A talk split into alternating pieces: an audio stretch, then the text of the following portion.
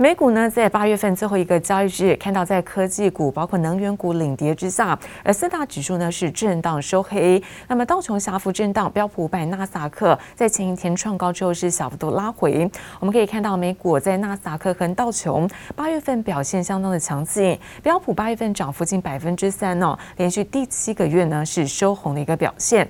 而美股中场是道琼下跌了三十九点，跌幅在百分之零点一一。科技股纳斯达克下跌了六点六五点。跌幅百分之零点零四，而标普百指数下跌百分之零点一三，而费城半导体则是收低百分之零点八三。再来看到是欧洲的相关消息，法国在第二季呢 GDP 中值是一点一，是优于预期。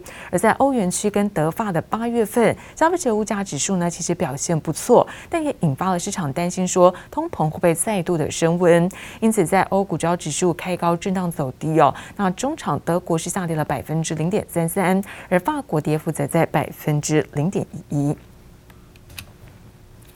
而为了减轻在学生的压力，现在中国一系列的教改政策呢是正式的上路，而推动所谓的双减，减少作业也减少校外补习，而这个上课的时间是不能够早于在早上的八点。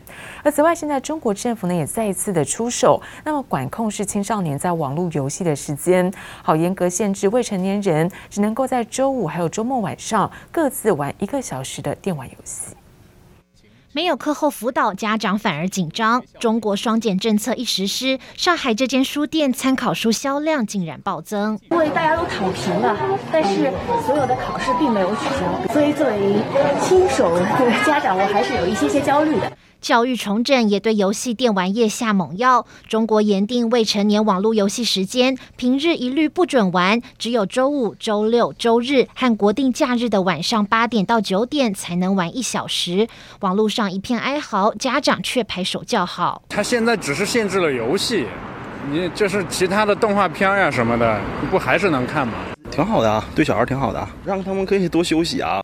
中国政府近期连番重击补教业、网络科技业，专家解读，领导人习近平可能想借着监管维持社会稳定，从冲刺经济转向强调社会公平。Actually, I think there were a lot of good reasons why the government had to do what it did, uh, because uh, there were indeed a lot of very uh, seriously deficient or unhealthy culture. China is not the only one in ramping up its control over tech firms. I mean, the major jurisdiction in the United States and EU are similarly doing the same. China is actually a latecomer in uh, ramping up the tech sector, although China have moved very quickly. 不过，中国全方位监管已经反映在景气风向球，非制造业指数 PMI 在八月份首次陷入衰退。虽然暑假碰上疫情和洪灾，导致非制造业景气明显下滑，但专家更担心可能是全球经济放缓预兆。 记者王杰、林巧清综合报道。而另外，则是看到财政部呢提前举行了中秋媒体记者会，那么聚焦的是在美国联准会的货币政策相关动向对台股的影响。而财政部长苏建荣表示，国安基金呢将密切注意在股市的变化。而此外，民众最关心的五倍券，财政部力推呢是数位绑定，而且定下目标，今年绑定台湾配消费的用户，希望能够突破七十万户。立法院即将开议，财政部盘点最优先法案，有关当冲降税的证交税条例，以及电动车优惠延长的使用牌照税法、关税法、海关进口税四大修正草案，都希望能顺利通过三读。财政部也提前举行中秋媒体记者会，财政部长苏建荣就点出，联准会缩减购债与美国撤军后，中东地缘政治变化将是近期台股两大变数。外资的这个所谓卖超。在股票市场里面，外资卖超是蛮大的，有的一天就卖了两三百亿的。为什么我们台湾的股票市场受到国际资金的联动影响非常大？国安金在这一块是非常密切的在关注。财政部为了打炒房，推出房地合一税二点零修法，七月适用房地合一税制度的交易案件降至三千八百三十五件，打击短期炒作初步见到成效。财政部也强调，未来会积极配合行政院，密切关注房市。至于民众最关心的振兴五倍券，财政部力推数位绑定，总行销预算四点五亿元，比去年多出了一点五倍，并定下绑定台湾配用户能突破七十万户的目标。那至于这个。所谓的台湾配的七十万的部分，当然这是一个目标了。今年的数位券，因为它有一个识别识别标志，所以它等同是实体券。店家看到这个识这个识别标志的话，那也可以跟实体店一样提供相关的优惠。苏建荣透露，赶上早鸟绑定的民众最高可获得回馈八百元。接下来的第二波绑定金额会递减，但最低都有三百元。自己也将绑定数位消费。我家里有四口，嗯，其他三口他们指定小朋友指定他要花什么钱，我也不能，他要把五千块拿去用什么，他都自己指定好的，我不能帮他们做什么。那但是我的话，我一定会用数位券。不过，财政部也提醒民众，绑定数位之后，原则上只有一周的时间可以反悔。民众选择提领方案时，还需要多多留意。记者周田丽、连诗修台北采访报道。而钢铁龙头中钢配息零点三元，在昨天除夕开盘就秒填息，反而表示，那么中国的钢企减产将使得铁矿砂价格走跌，有助于在中钢的炼钢成本下降。而对于在第四季旺季的业绩表现，也值得期待。除夕日开盘火速填息，中钢大方配息零点三元现金股利，配发率达百分之六百，推升周二股价收盘上涨百分之二点五五，收在三十八点一五元。中钢董事长翁朝栋股东会看好今年营运表现，承诺明年股利一定会好很多，果然持续激励钢铁股涨扬。运昌、春雨盘中攻上涨停，烨兴大涨百分之七，世纪钢、关田钢、东和钢铁等都有百分之二的涨幅。即便今天有中钢这么大的一个利多，它整体的这个占资金的比重大概也只有百分之六、百分之七。中钢事实上离它的前波高点三十八块半，它其实那个距离非常近。那如果说后续真的有人气去带领呃股价突破这个所谓的前波高点来看的话，呃，对于整体的钢铁类股，当然它就会有一个带动的效果。钢铁股占大盘资金占比能否持续往上弹升，才代表钢铁股真正人气回笼。而基本面也有好消息，中国官方为了确保北京冬奥有蓝天，唐山市发布二零二二年北京冬奥会空气品质保障方案，严拟钢企减产，铁矿砂价格因此持续走弱，拖累纽约铁矿石报价下挫超过百分之三，来到一百五十六点三九美元，累计近一个月跌幅超过百分之十。法人指出，近期铁矿砂价格走跌，有助于中钢炼钢成本下降。如果钢价确实顺势回升，中钢利差表现可望再转强。第四季旺季的业绩表现值得期待。铁矿砂它是一个原料，那我最后出品的钢品，它的哦，它是一个成品。那如果说其中的原料的价格呈现下降的话，这个的确会对于这个呃所谓的一个钢铁厂的一个获利来讲，它会有一个比较正面的带动。后续当然要看整体供需的关系，客户买不买单，需求能否延续，让钢铁厂维持利差扩大的利多，也成为延续钢铁股人气的重要关键。记者叶雨林、欧俊杰台北采访报道。而日盛金在昨天举行了股东会，同时进行是董事改选，由富邦金全数拿下席次，那么正式取得是实质的经营权，也象征国内第一桩金金病这个进程是正式启动。今天应该是我最后一次。以日盛金控董事的身份来主持这个股东常会了，我想还是在他讲完了哈，让情绪平复一下。哽咽到说不出话，日盛金控末代股东会登场，董事长黄景堂在开场时数度哽咽，醉酒长达近三十秒。就是因为这次董事改选后，经营高层将改朝换代，新经营团队入主，正式启动金金并进程，黄景堂将正式卸任。有点激动，有点激动，有时候就讲不出话来。这次并入富邦，我个人的看法是好事，我认为是好事，因为富邦其实也是经营的非常出色。我们日盛合并了以后，我想员工有更宽广的空间去发挥哈。啊，那我想对于联邦呃员工并不是坏事。我是劝员工不需要太紧张，不要太担心。十年来和员工打成一片，黄锦堂虽然不舍，但也喊话并入富邦金想嫁入豪门是好事，呼吁同仁不要太紧张。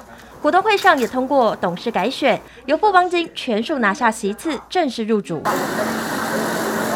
举着红布条，近二十名日盛工会成员聚集会场外，提出诉求，希望富邦金可以给予员工合并后三年工作保障与留任奖金等两大诉求。在这个合并的过程中呢，员工一定会坎坷不安，希望富邦金控呢能够尽快的，我们可以在呃和谐的这个协商当中呢，尽快的能够。签下团协。对此，富邦金回应，所有员工留任不会以合并为理由进行裁员。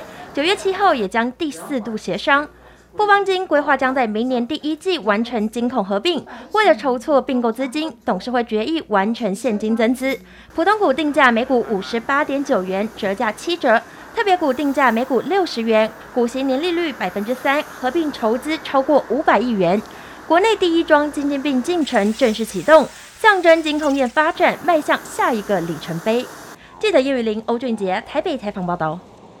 连续好几个月的泰丰经营权在昨天的股东会上有最新的变化，来自于在泰丰公司派呢解除了市场派南港代表人的赵国帅的董事职务，投票是没有通过，而反倒呢是南港占上风，接任泰丰的三席独董，而双方的攻防战会拉长到十月十五号的股东临时会再见真章。大门紧闭，谢绝媒体采访。泰丰股东会三十一号召开，从股东提供的第二现场可以看到，董事长马树建亲自主持。公司跟市场两派短兵相接，出席股数高达百分之九十三点五八，双方可控股数极为接近。不管哪一派争夺，都是要对公司好。这两派你进来的目的是什么？啊，这个其实大家都会都很清楚。如果说可以讲多讲一些经营的话，基本上是认同啦。哦，但是如果只是 focus 在那个土地的话，哦，我是比较哦不支持。南港跟泰丰的经营权之争导火线就是泰丰中立场价值百亿的两笔土地，其中一笔被规划为住宅，未来更因为会有捷运通过，还有设站，最受瞩目。泰丰原本计划最近处分，但是遭到南港申请假处分，暂缓执行。等于是给市场派一剂强心针。双方投票表决大战中，公司派解除南港代表人赵国帅董事的职务，并未过关。南港也顺利解任泰丰三喜独董。赵国帅虽然没有亲临现场，但是表示对这样的结果都在预期当中。包括我的解任案好像也被否决掉了哦，然后还有行使归入权好像也被否决掉，哎，所以这个应该对我们来讲，哎。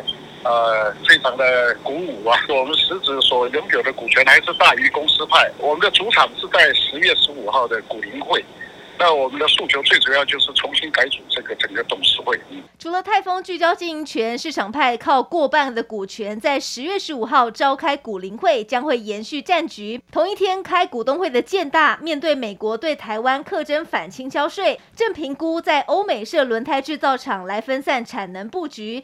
轮胎产业今年正值多事之秋，最快有望在十月过后告一段落。记者高雄吴国豪桃园采访报道。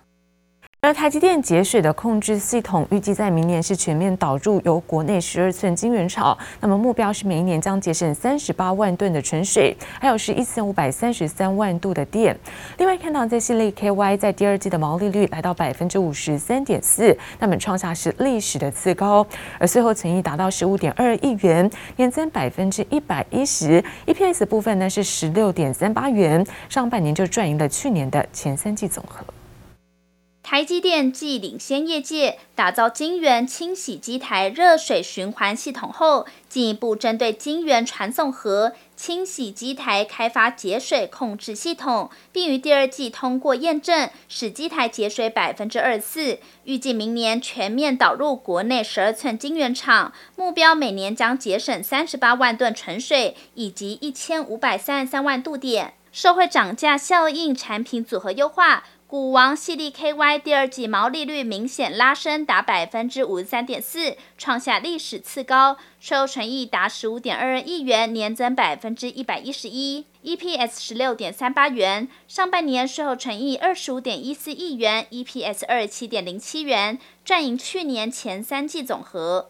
散热厂双红三十一号举行线上法说，董事长林玉生表示，由于原物料成本已转嫁给客户，预期下半年毛利率将优于上半年，全年营收拼成长百分之十五，上看一百五十亿元。展望明年，林玉生看好手机、伺服器、电竞三大产品需求畅旺，加上非屏手机品牌厂陆续重回导入热板，带动明年毛利率表现。PCB 软板厂台俊董事长郑明志三十一号表示，首创 Madeline 先进技术将引领 LCP 天线传输产业未来五年的技术发展，超前部署跨入五 G 新产品技术，以及投资建造两岸新产能，优势布局赢得客户信心。下半年将能按原定计划，以新产能顺利量产五 G 新产品，为明年营运成长做好准备。记者综合报道。